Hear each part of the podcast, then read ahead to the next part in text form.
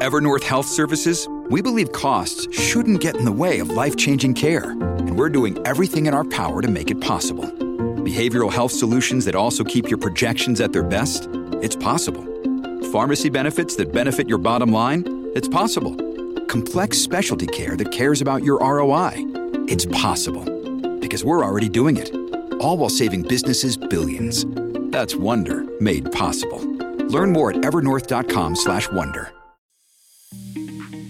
Las noticias se cuentan de muchas maneras. Acompaña a Freddy Silva a leer Entre líneas, una aproximación con lupa para comprender los contenidos que no se perciben a simple vista. Por Americano. Comenzamos. ¿Qué tal amigos? Reciban todos un fuerte y caluroso abrazo en esta nueva emisión de Entre líneas. Soy Freddy Silva, contento de acompañarlos a través de Americano.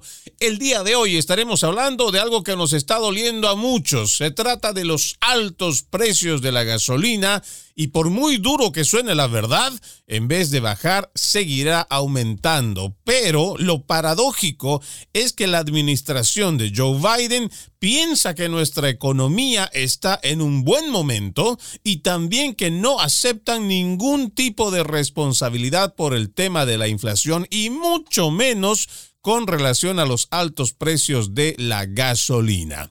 Les recordamos que además de la radio, en Sirius XM canal 153 también nos pueden escuchar a través de www.americanomedia.com www.americanomedia.com. Vamos a comenzar el programa primero escuchando una de las preguntas que hace Peter Ducey, corresponsal de la cadena Fox, a la nueva, o diríamos, ¿no? La reciente secretaria de prensa de la Casa Blanca, Karine Jean-Pierre. As, as, as a reason for recent inflation, do you guys think that any part of inflation this year is because of President Biden's spending plans, or is it all Putin's fault? Lo que pregunta Ducey es, ¿tiene que ver con la razón del porqué de la inflación? ¿Ustedes creen que en alguna parte de la inflación de este año el presidente dirá que es por sus políticas de gasto o todo será por culpa de Putin? Es la pregunta que le hace a la secretaria de prensa Karine Jean-Pierre, quien responde. Well, what I can say is we are, and Brian just spoke to this, we are at, a historic place when it comes to the economy, when it comes to uh, unemployment being at the lowest that we have seen in some time, when it comes to the president creating more jobs in his first term, his first year, than any other president, eight point more than 8.5 million jobs. Now we're going to a place where it's we're going into transition, where we're going to see an economy that's more stable, that's more steady. So that's because of the American Rescue Plan that we that the president signed into law that no Republican signed or voted for, I should say. And all of that work that he's done the first year has led us to a place where uh, there are more jobs out there, more jobs are being created, that we are in a place where we're seeing economic growth. Now, and also, as I've stated, this is an unprecedented time with COVID.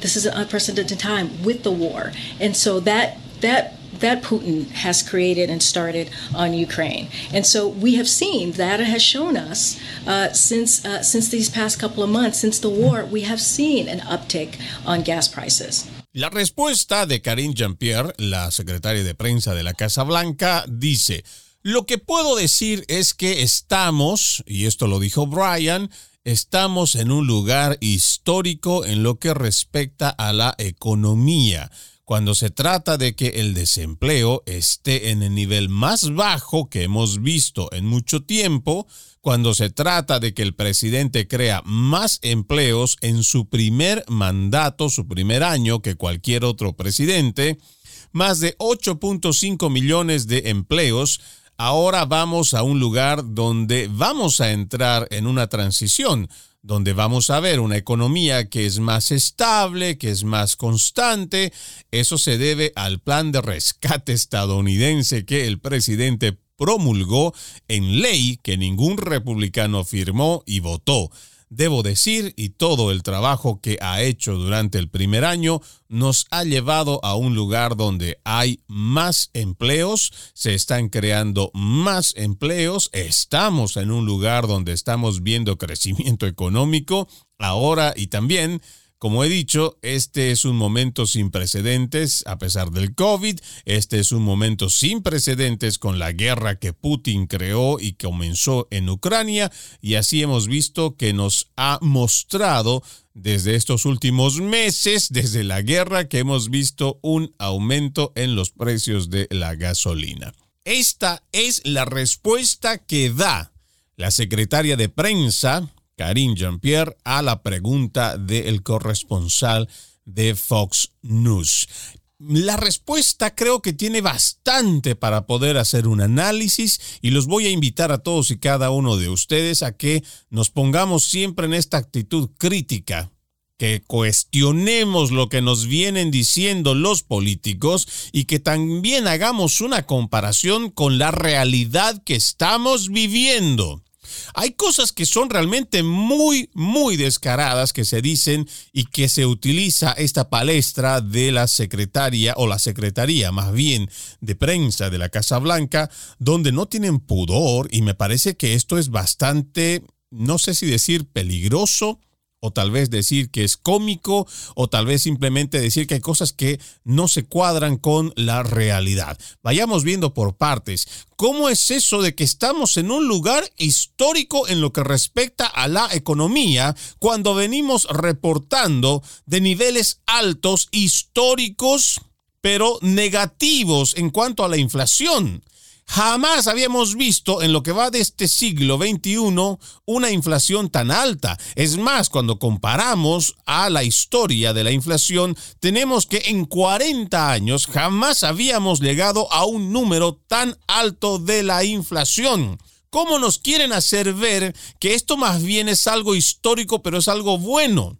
Además, ¿cómo se le ocurre decir a la representante del gobierno de Joe Biden de que se trata de que están creando empleos y que hacen una sumatoria de más de 8.5 millones de empleos y que además este es el presidente que más empleos ha creado en su primer mandato, en su primer año. Es que hay cosas que realmente son muy paradójicas y que uno dice, prefiero reír a llorar, porque cuando hablamos de que hay una creación de 8.5 millones de empleos, no es que estás creando empleos. Si revisamos los informes que se han ido dando a conocer desde el mismo Departamento de Trabajo, pero también desde el sector privado, tenemos ahí bastante evidencia para confirmar, no es que están creando empleos, estamos hablando de que las personas que habían perdido sus empleos a raíz de las medidas que se toman durante la emergencia sanitaria,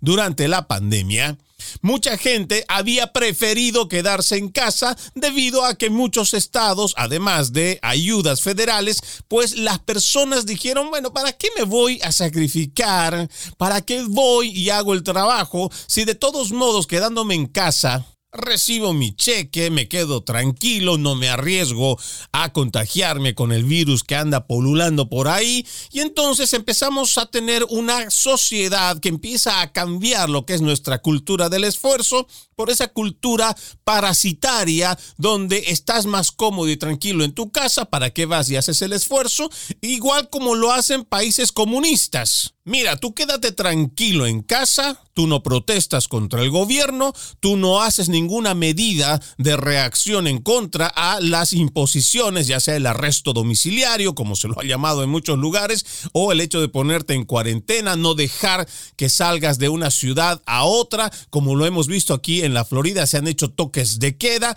y han ido en contra de las libertades individuales, lo mismo que de los derechos constitucionales, pero tú, tú no te opones porque vamos a ir negociando aquí la cosa. ¿Cómo lo hacemos? Mira, yo te doy dinero, tú quédate tranquilo y ahí vamos a ir viendo cómo te vamos dando una mensualidad como para que puedas ir pagando las cosas más necesarias, por supuesto que tu familia necesita y lo mismo que tú. Entonces, de esta forma se logra que las personas se queden en su casa, pero lamentablemente se va dañando lo que es la cultura nuestra, la cultura del esfuerzo, la cultura del trabajo. Pero vienen a decirnos que hay una creación de empleos cuando tenemos a millones de personas que se retiraron de sus fuentes de trabajo y que precisamente porque se retiraron o los retiraron de su trabajo es que estaban recibiendo este tipo de ayuda económica, tanto federal igual que la estatal. Entonces, cuando empieza a haber nuevamente un incremento en la masa laboral, ¿Cómo es eso de que estamos creando empleos cuando en realidad lo que estamos haciendo es que la gente que dejó de trabajar en su momento por esta situación de la emergencia sanitaria es que se está reincorporando al sistema laboral. Aquí hay una mentira muy grave que tiene que ser dicha y por supuesto tenemos que sacarla a la luz. Y ahí tenemos documentación como para poderlo decir. Por eso es que el hecho de que aquí desde la Casa Blanca se hable de esta cantidad de creación de empleos no es apropiada y además no es lo correcto decirlo de esta forma. También cuando se habla de que la economía está más estable y que está más constante y debido al plan de rescate estadounidense, básicamente es lo mismo que, que acabamos de decirlo. Esto se ha formado, y cuando hablamos de esto me refiero a la inflación, es por el exceso del gasto público porque todavía parecería que no entiende este gobierno socialista que mientras más imprimes dinero, más se reduce la capacidad adquisitiva del dólar. Y cuanto más imprimes dinero, por supuesto, vas a generar una inflación. Inflación que nuevamente es una de las más históricas porque, ojo, cuando ella también se refiere, quiere ponernos, la secretaria de prensa, en una situación de que estamos en una situación económica bastante favorable. Y eso no es cierto. Y tenemos que decirlo como es los reportes que nos han venido diciendo desde esta misma oficina, desde esta oficina de prensa de la Casa Blanca, nos venían diciendo que primero era algo temporal. Después dijeron que esto iba a bajar. Después aceptaron en lo que va del 2021 que bueno, que sí, ya había llegado al tope, pero que de ahí no pasaba. Y otra vez vemos cómo va subiendo la inflación. Y a esto hay que añadirle que los precios del petróleo son cada vez más altos. Y aquí viene la respuesta, como siempre, con esta nueva secretaria de prensa y lo mismo que la anterior hay que echarle la culpa a Putin, hay que echarle la culpa a ese conflicto armado que tienen allá con Rusia y Ucrania, pero en realidad aquí no tenemos nada por qué aceptar algún tipo de responsabilidad porque nosotros, el gobierno de Joe Biden, no tenemos la culpa. Y eso no es cierto. Y en lo que va de este programa, le iremos mostrando de forma cronológica cómo es que esta administración de Joe Biden vino afectando la independencia energética de nuestra nación. Vamos a nuestra primera pausa. Ya volvemos. En breve regresamos con Entre líneas, junto a Freddy Silva por Americano. Una mirada global de la influencia de Medio Oriente en el mundo occidental, junto a Hannah Beris, cada sábado en Israel hoy, 2 p.m. Este, 1 Centro, 12 Pacífico por Americano. Los avances científicos y tecnológicos relevantes, Internet, redes sociales y el mundo de los videojuegos en Tech Talk con Pablo Quiroga. Conéctate de lunes a viernes, 2 p.m. Este, 1 Centro, 11 Pacífico, en vivo por Americano.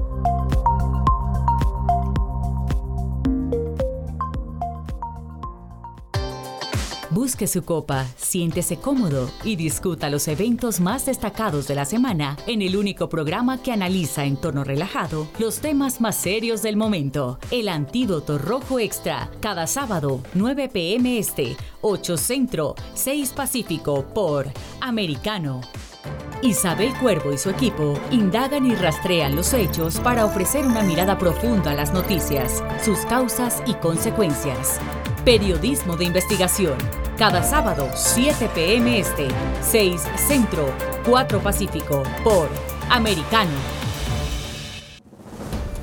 Los hechos relevantes que ocurren en Estados Unidos, analizados con la característica frontalidad de Dania Alexandrino y sus invitados. Perspectiva USA.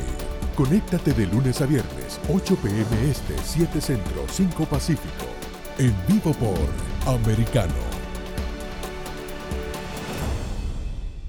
Infórmate con Lucía Navarro de los temas importantes del día que impactan tu vida.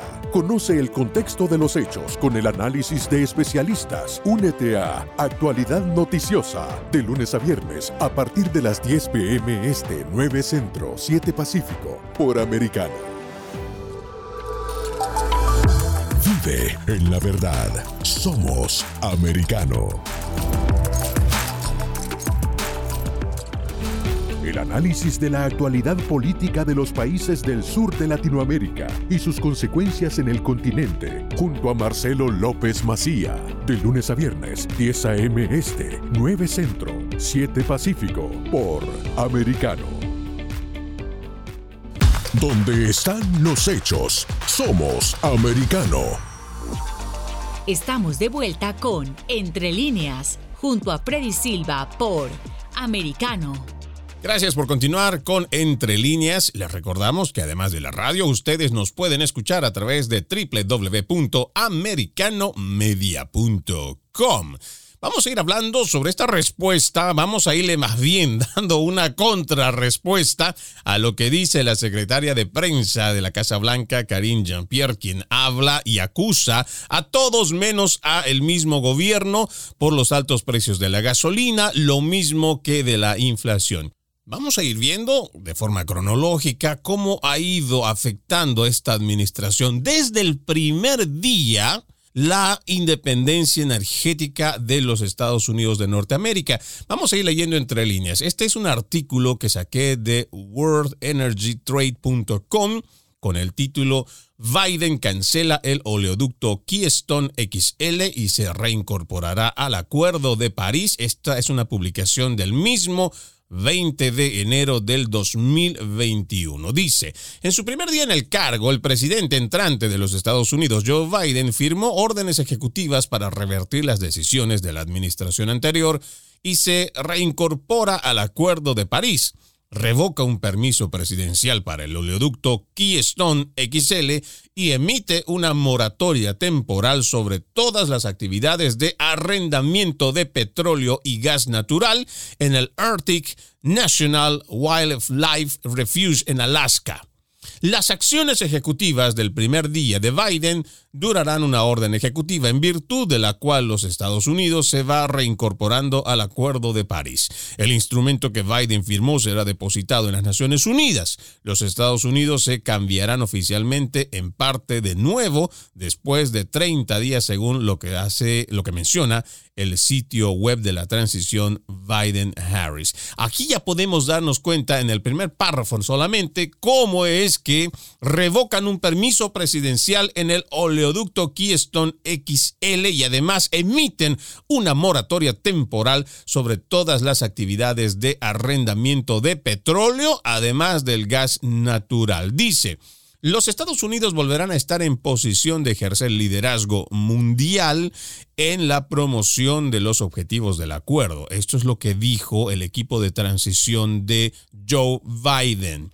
Las medidas ejecutivas del primer día también incluyen revocar, revisar o reemplazar las órdenes ejecutivas adicionales, proclamaciones presidenciales, memorandos y permisos firmados en los últimos cuatro años que no sirvieron al interés nacional de los Estados Unidos, incluida la revocación del permiso presidencial concedido al oleoducto Keystone XL, es lo que dijo el equipo de transición en este artículo. En otra orden ejecutiva relativa a la industria petrolera, Biden ordenará al Departamento de Interior que establezca una moratoria temporal sobre todas las actividades de arrendamiento de petróleo y gas natural en el Refugio Nacional de Vida Silvestre del Ártico que la administración Trump acababa de abrir al desarrollo.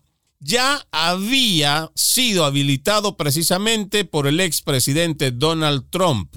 Ojo, cuando hablamos sobre el Acuerdo de París y más adelante vamos a entrar un poquito más en detalle, muchas personas que hoy en día se dejaron lavar el cerebro con el cambio climático, mas no entraron a hacer un trabajo de investigación para realmente ver la diferencia entre cambio climático y daño medioambiental, pues hoy parecería que cuando hablamos del Acuerdo de París estuviéramos hablando simplemente de cosas muy buenas, que realmente son de beneficio para nuestro planeta, pero no han revisado de por medio lo que tiene este acuerdo de París y lo que hace que las primeras naciones o las naciones de primer mundo más bien, entonces tengan que hacer ciertos tipos de medidas y sacrificios en cuanto a su desarrollo y producción, pero no es lo mismo para países de tercer mundo.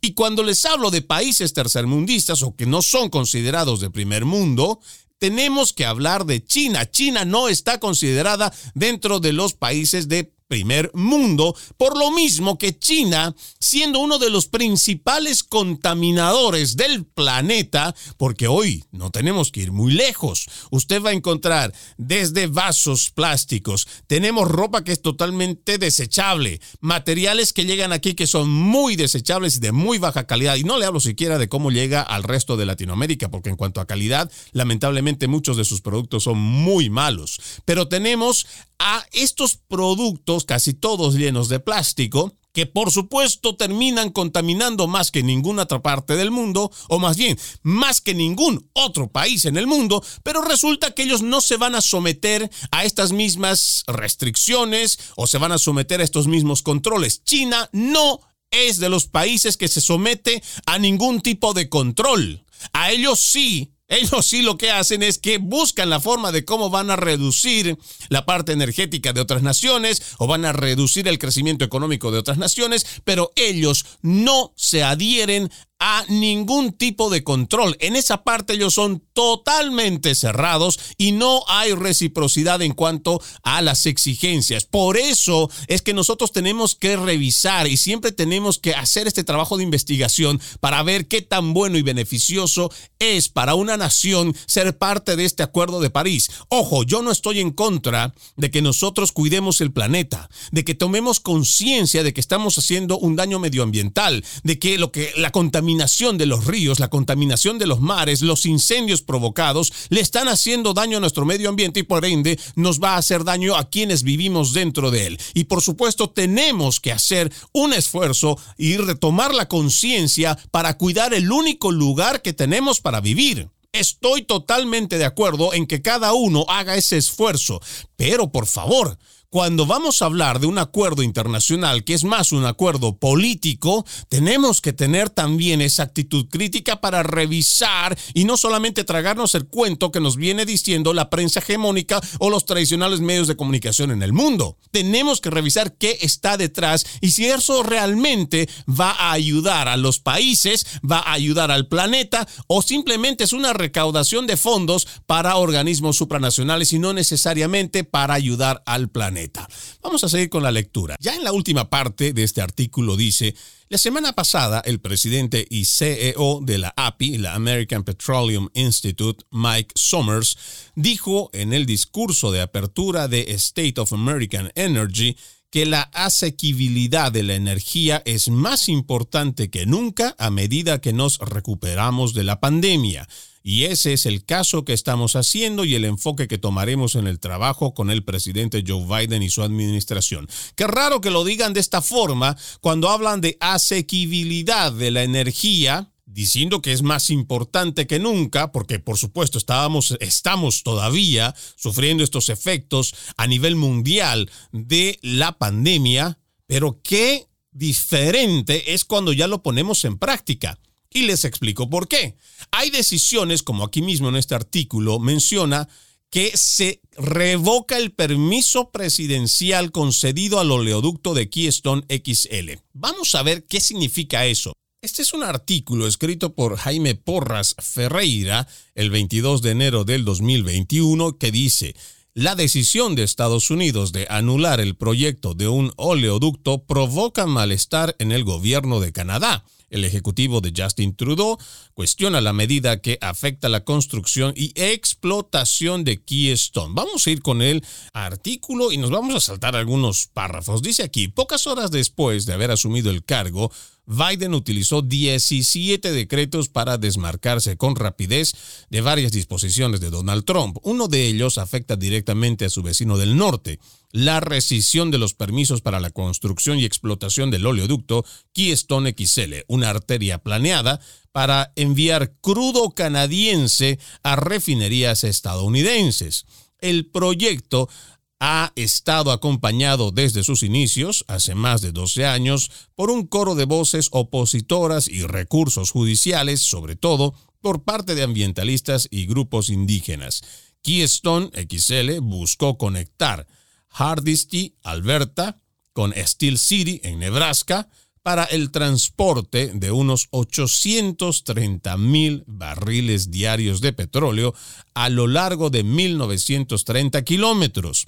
Otras líneas ya existentes servirían para enviar el hidrocarburo a refinerías de Texas. El costo total del proyecto ronda los 8 mil millones de dólares. Barack Obama frenó la iniciativa en el 2015 pero Donald Trump volvió a autorizarla en el 2017.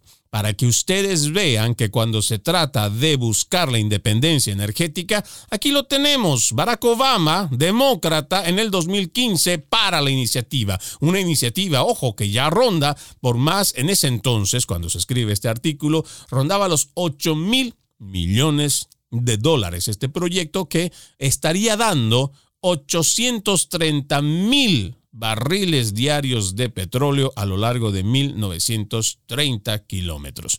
Quiere decir que había un proyecto que estaba en marcha que realmente nos iba a abastecer de esta cantidad de barriles de, diarios de petróleo.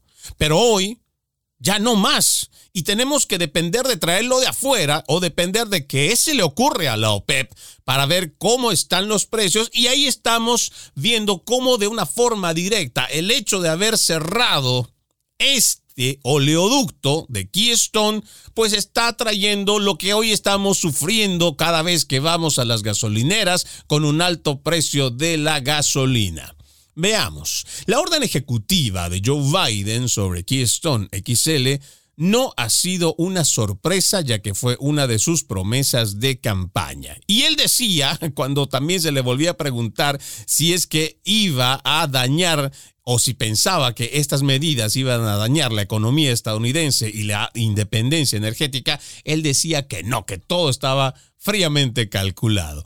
En uno de sus mitines comentó que este oleoducto iba a servir para transportar petróleo procedente de arenas bituminosas que no necesitamos. De hecho, son altamente contaminantes, es lo que había dicho en su momento Joe Biden. La suspensión de este proyecto y la vuelta al Acuerdo de París forman parte de la agenda medioambiental de Joe Biden. Sin embargo, distintos economistas canadienses han subrayado un motivo adicional Estados Unidos ha advertido con precisión la producción de petróleo dentro de sus fronteras. En 2019 el consumo interno de petróleo requirió únicamente el 3% del total de importaciones. Estos datos me parece que son supremamente importantes que usted lo tenga en mente y no los olvide. Voy a una segunda pausa. Ya volvemos con más.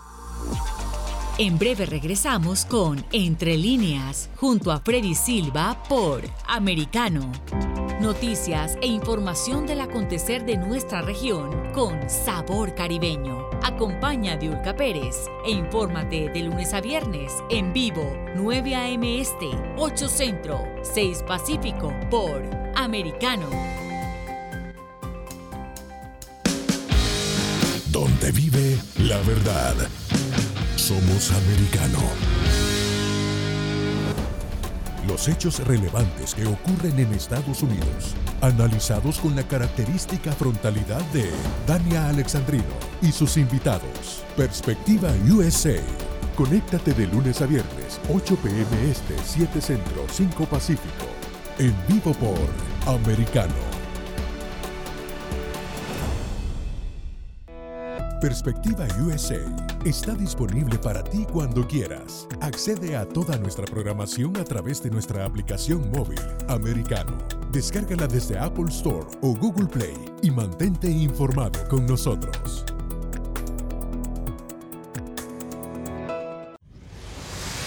Diego López y Dianelis Guerra comentan y analizan el acontecer deportivo, torneos, campeonatos y la actuación de tus atletas favoritos en Deportes Americano.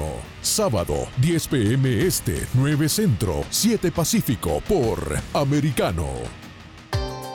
Busque su copa, siéntese cómodo y discuta los eventos más destacados de la semana en el único programa que analiza en tono relajado los temas más serios del momento. El Antídoto Rojo Extra, cada sábado, 9 pm este, 8 centro, 6 pacífico por Americano. Los hechos relevantes que ocurren en Estados Unidos, Europa, Asia y Medio Oriente, vistos con la mirada experta de la internacionalista Lourdes Subieta, en Así está el mundo, de lunes a viernes, 11 a.m. Este, 10 Centro, 8 Pacífico, en vivo por Americano.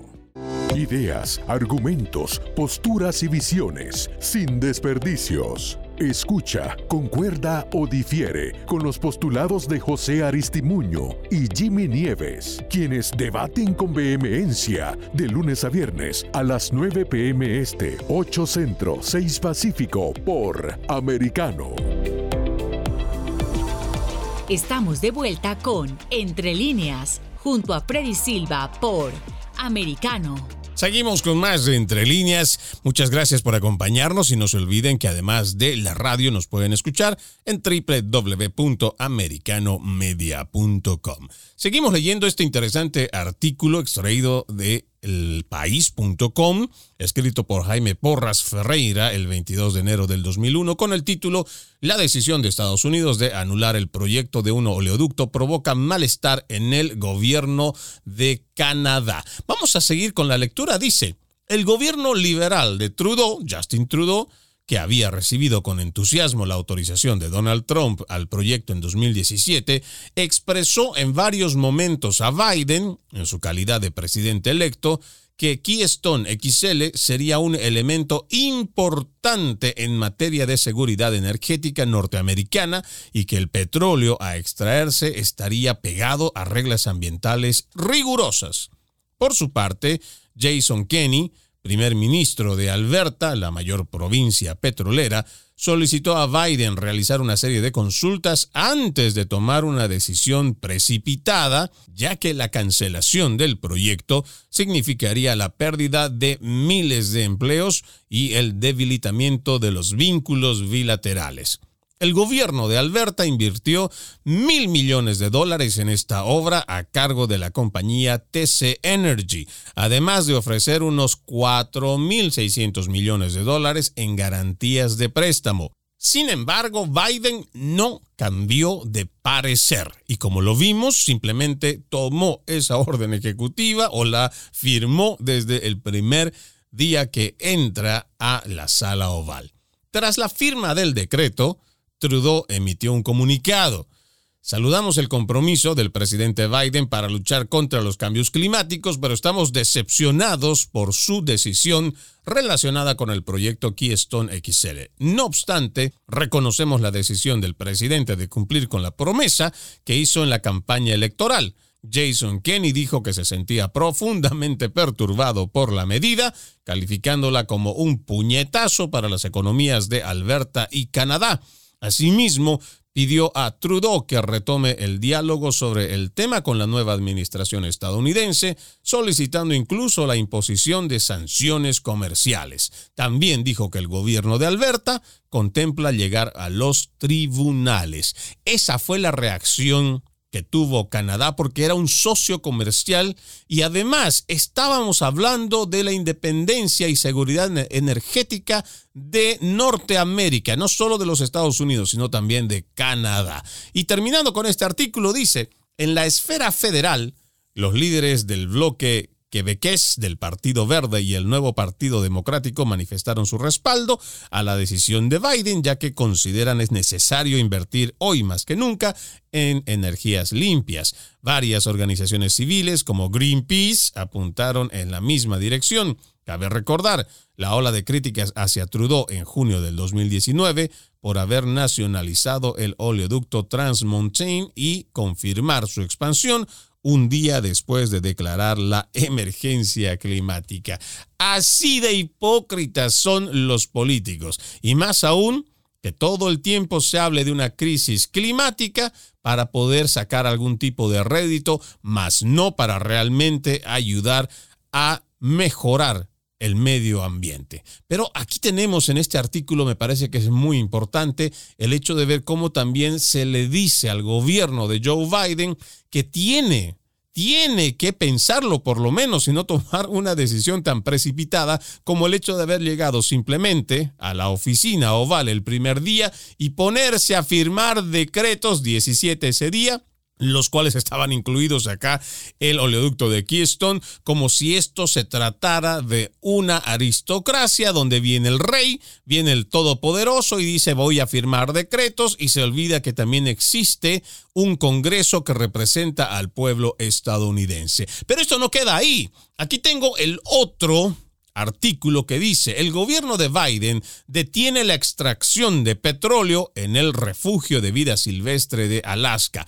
Este es un artículo que sale el 2 de junio del 2021 y es escrito por la AP y también Voz de América Noticias. Primero ya tenemos entonces, para que vayamos viendo la parte cronológica, Aquí tenemos a la administración de Joe Biden que por decreto va a cerrar el oleoducto Keystone XL. Pero en este artículo, como les decía, el gobierno de Joe Biden detiene la extracción de petróleo en el refugio de vida silvestre de Alaska. Esto es escrito el 2 de junio del 2021 por AP y Voz de América Noticias. La administración del presidente Joe Biden anunció que detendría la actividad de desarrollo petrolero en el Refugio Nacional de Vida Silvestre del Ártico de Alaska, revirtiendo un movimiento del expresidente Donald Trump para permitir la perforación el Departamento del Interior dijo que estaba notificando a las empresas sobre la congelación en espera de una revisión ambiental integral que determinará si los arrendamientos en el área conocida como ANWR, lo habíamos dicho, el Refugio Nacional de Vida Silvestre del Ártico de Alaska, pues deban reafirmarse, anularse o sujetarse a medidas de mitigación adicionales esto dijo la agencia en un comunicado. El anuncio asesta un duro golpe a la búsqueda largamente disputada de las compañías petroleras para perforar en territorio sensible. En una venta de arrendamiento en enero sobre unos 1,6 millones de acres, los funcionarios estadounidenses subastaron 11 extensiones de petróleo. Las principales compañías petroleras se quedaron fuera de la licitación y nueve de los arrendamientos fueron para la Autoridad de Exportación y Desarrollo Industrial de Alaska, una agencia estatal, mientras que dos fueron para pequeñas empresas. Biden había prometido proteger a NWR durante la campaña presidencial, pero la industria petrolera ha buscado durante mucho tiempo perforar en el área que se cree potencialmente podría contener miles de millones de barriles de petróleo. Los legisladores clave de Alaska, como la senadora republicana Lisa Murkowski, han respaldado firmemente el desarrollo. La Alaska Wilderness League, que se había unido a otros grupos ambientalistas en el litigio contra los esfuerzos de desarrollo de la administración de Donald Trump, aplaudió la acción de Joe Biden. El Instituto Americano del Petróleo dijo que la industria petrolera sabe cómo desarrollarse responsablemente y que la decisión le costará empleos e ingresos fiscales a Alaska. Aún así, y deteniéndonos un poco en esta lectura, se van dando cuenta que no solamente se trata de este oleoducto, que es el Keystone XL. También estamos hablando de la búsqueda de perforación de petróleo para también la independencia energética.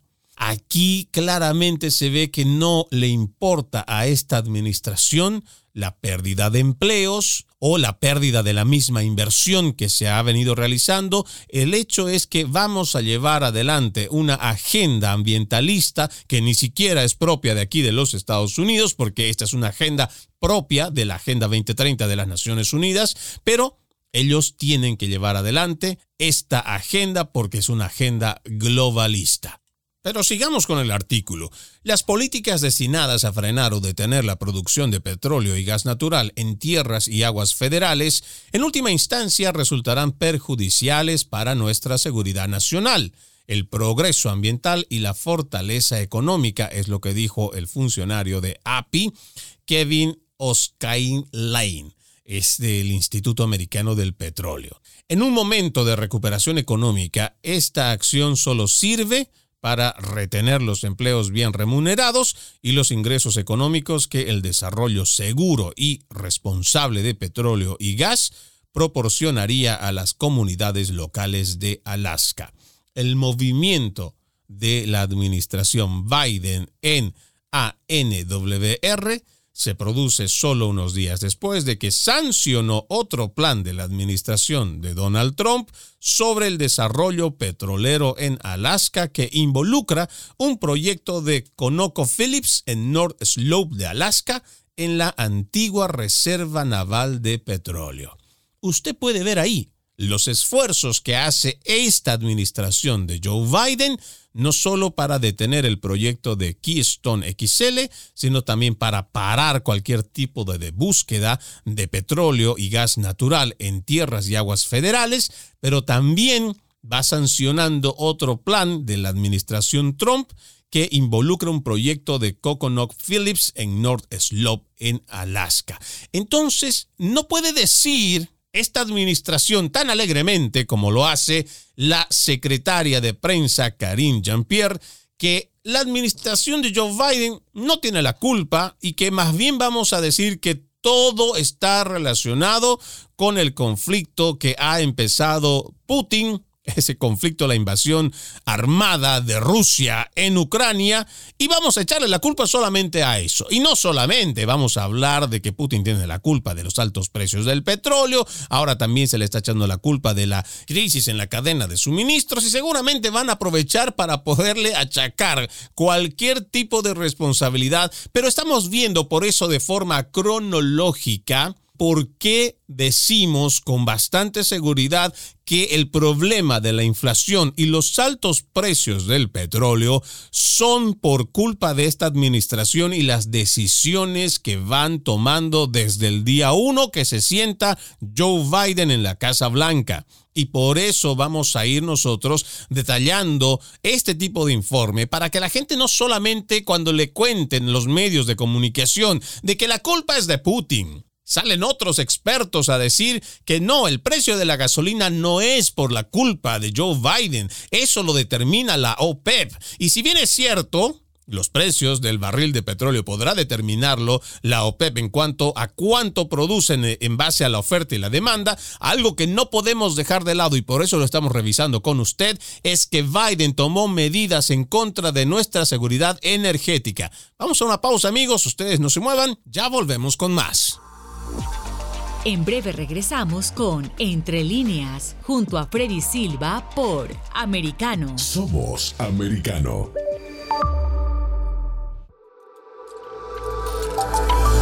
Vive en la verdad. Somos Americano.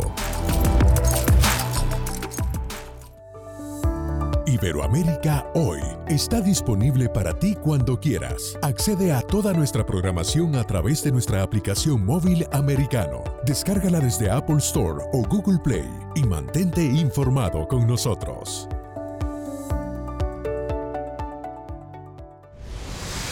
Diego López y Dianelis Guerra comentan y analizan el acontecer deportivo, torneos, campeonatos y la actuación de tus atletas favoritos en Deportes Americano. Sábado, 10 pm Este, 9 Centro, 7 Pacífico por Americano. Ideas, argumentos, posturas y visiones, sin desperdicios. Escucha, concuerda o difiere con los postulados de José Aristimuño y Jimmy Nieves, quienes debaten con vehemencia de lunes a viernes a las 9 pm este, 8 centro, 6 pacífico por Americano. Diversas ideas, múltiples argumentos, distintos puntos de vista. Únete a las líderes de opinión más influyentes de habla hispana. De lunes a viernes, 6 p.m. Este, 5 Centro, 3 Pacífico, por Americano. Comienza tu día bien informado. De mañana con Americano. Junto a Gaby Peroso y Jolly Cuello, quienes te presentan la revista informativa de las mañanas. Conéctate con nosotros en vivo de lunes a viernes, de 7 a.m. Este, 6 Centro, 4 Pacífico, por Americano. Vive en la verdad. Somos Americano. Infórmate con Lucía Navarro de los temas importantes del día que impactan tu vida. Conoce el contexto de los hechos con el análisis de especialistas. Únete a Actualidad Noticiosa de lunes a viernes a partir de las 10 pm este 9 Centro 7 Pacífico por Americano. Estamos de vuelta con Entre líneas junto a Freddy Silva por Americano. Seguimos con más de Entre líneas, hoy leyendo bastantes artículos que me parece son complementarios para que la gente esté enterada del por qué los altos precios de la gasolina nos están impactando en los Estados Unidos y que no es exclusiva la culpa de Putin y el conflicto que lleva adelante allá en Ucrania, sino también por las decisiones que está tomando la administración de Joe Biden. Aquí hay un tema que me pareció también muy interesantísimo para que lo podamos compartir y se trata de el impuesto al carbono y cómo podría, según una publicación que saqué de worldwidelife.org. Según ellos, podría ayudarnos a combatir una crisis climática. Lo ponen en, en, calidad de pregunta, pero vamos a leerlo y después hacemos el análisis. Dice, entre más cuestan los combustibles fósiles, las personas los usan menos y buscan alternativas renovables más baratas.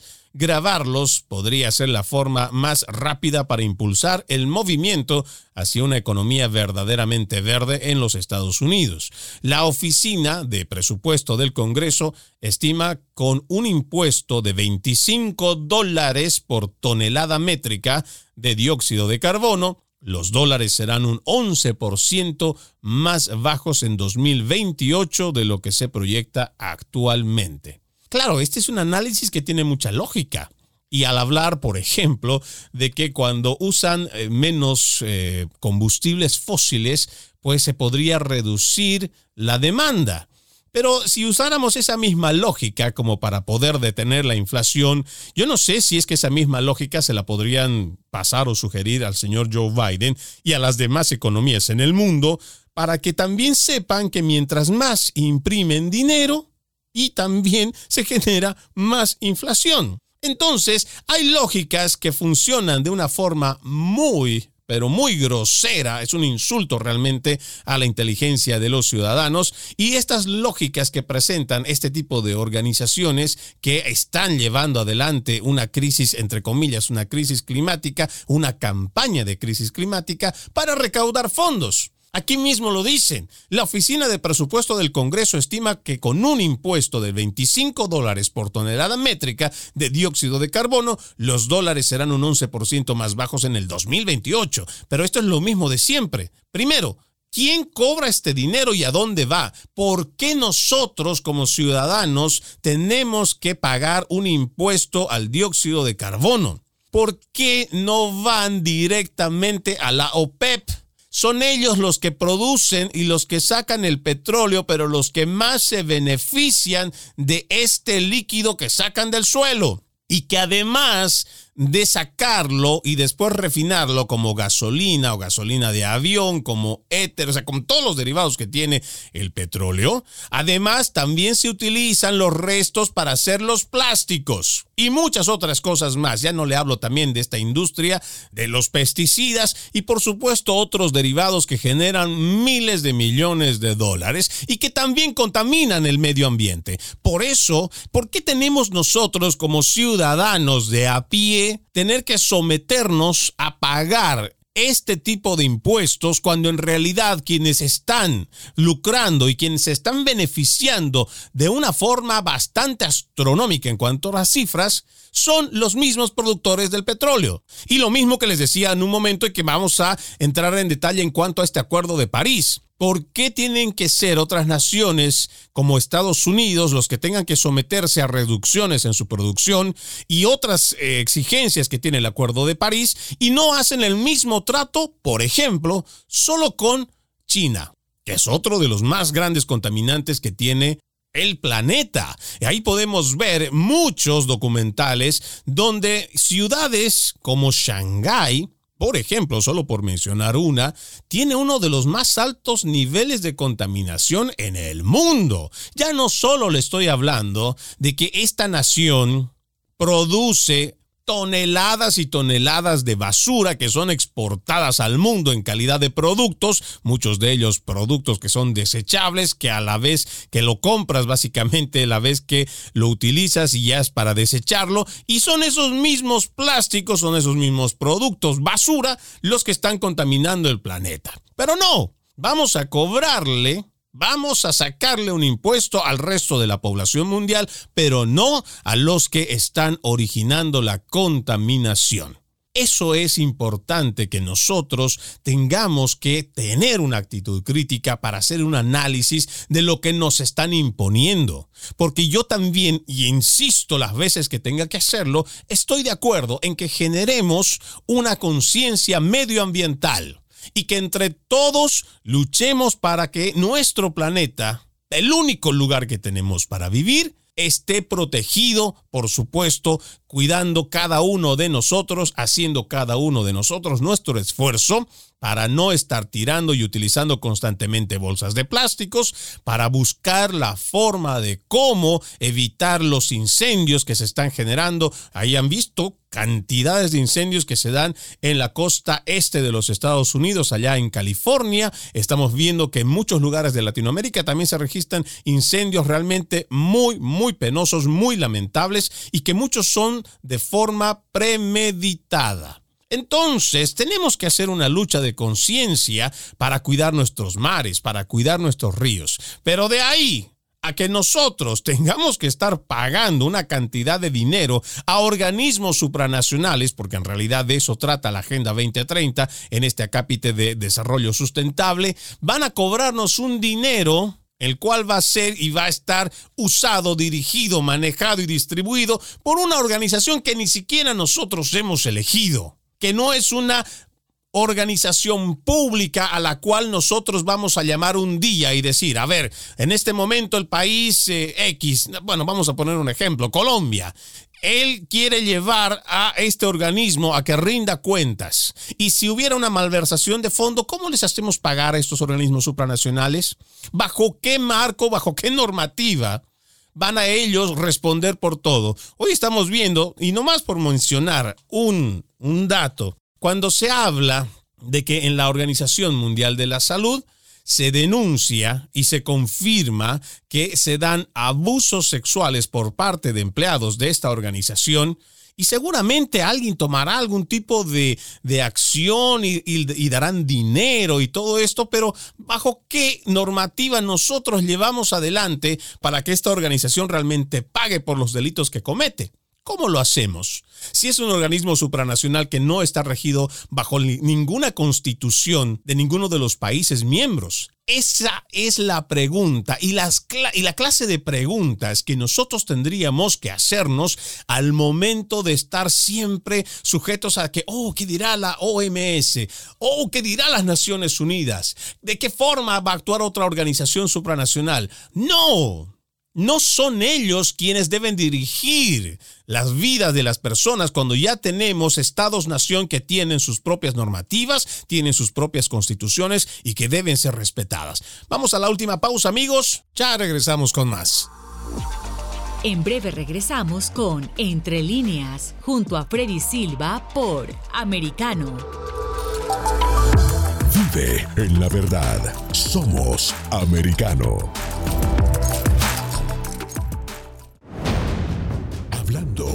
la verdad. Siempre americano.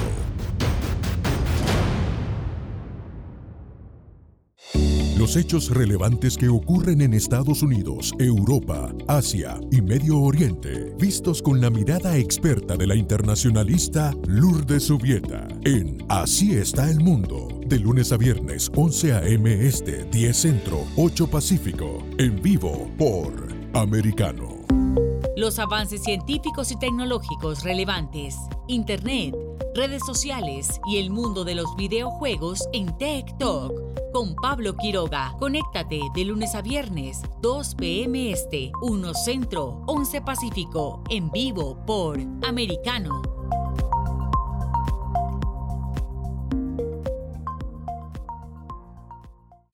Diversas ideas, múltiples argumentos, distintos puntos de vista. Únete a las líderes de opinión más influyentes de habla hispana de lunes a viernes a las 5 p.m. Este, 4 Centro, 2 Pacífico, en vivo por Americano. De la mano de la reconocida periodista Rocío López Real, los conservadores españoles en el exterior podrán mantenerse informados de los últimos acontecimientos censurados por la mayor parte de los medios subvencionados por la actual administración. Escúchanos cada fin de semana más Voz, cada sábado, 1 p.m. Este, 12 Centro, 10 Pacífico por Americano. Más Voz está disponible para ti cuando quieras. Accede a toda nuestra programación a través de nuestra aplicación móvil Americano. Descárgala desde Apple Store o Google Play y mantente informado con nosotros. donde se habla con la verdad. Somos americano. Estamos de vuelta con Entre líneas, junto a Freddy Silva por Americano. Continuamos con la última parte de Entre líneas, hoy hablando sobre cómo las medidas de esta administración de Joe Biden está provocando no solo la inflación, sino los altos precios de la gasolina, pero que desde la misma Casa Blanca no quieren aceptar ningún tipo de responsabilidad. Aquí tengo un artículo muy interesante que sale de daily.energyvaleting.org publicado el 26 de junio del 2021, escrito por Tom Weevil. Dice, el Congreso se ha movido para restaurar las regulaciones ambientales para limitar la cantidad de metano que se escapa de las instalaciones de producción de petróleo y gas de Estados Unidos, revirtiendo una reversión de la era de Donald Trump para los gases de efecto invernadero.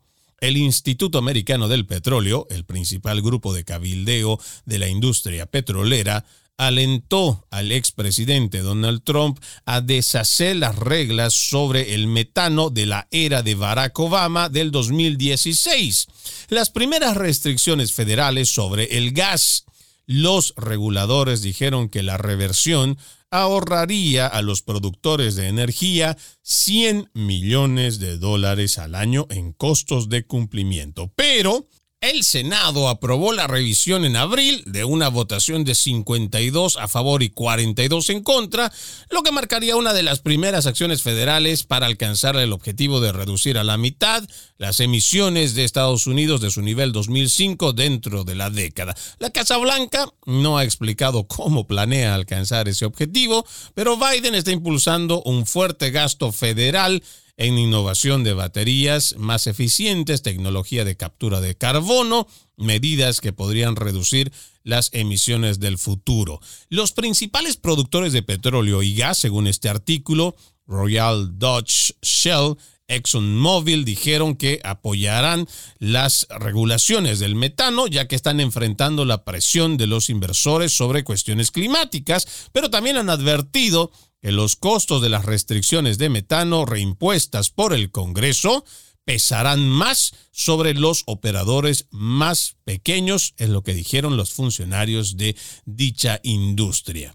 Como vamos viendo en estos y otros artículos, se le ha venido advirtiendo a la administración de Joe Biden que no solo sus medidas iban a afectar, por ejemplo, al aspecto laboral, la pérdida de empleos, sino también a la independencia energética de los Estados Unidos, pero a ellos no les ha importado. Y cuando digo a ellos, hablo de toda esta administración porque parece que nadie se atreve a contradecirle a que esa agenda globalista sobre la crisis climática no es propia de los estadounidenses, que viene desde afuera, pero se la quieren imponer a toda costa aquí en los Estados Unidos, aún a costa y a riesgo de la economía de los ciudadanos estadounidenses. Tenemos muchos artículos que vamos a dejarlos de lado y que lamentablemente ya no vamos a poder seguir leyendo el día de hoy, pero los invito a que ustedes sigan teniendo esta actitud crítica para no solo cuestionar, sino también buscar por su cuenta si realmente lo que nos dicen desde la Casa Blanca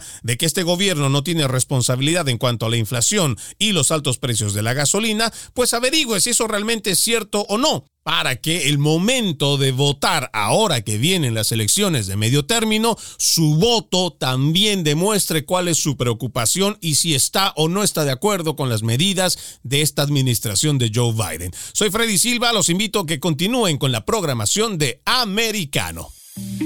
Entre líneas, un programa en el que leemos un poco más de lo que está expresamente escrito o dicho. Conéctate con nosotros de lunes a viernes a las 7 p.m. Este, 6 Centro, 4 Pacífico, en vivo por Americano.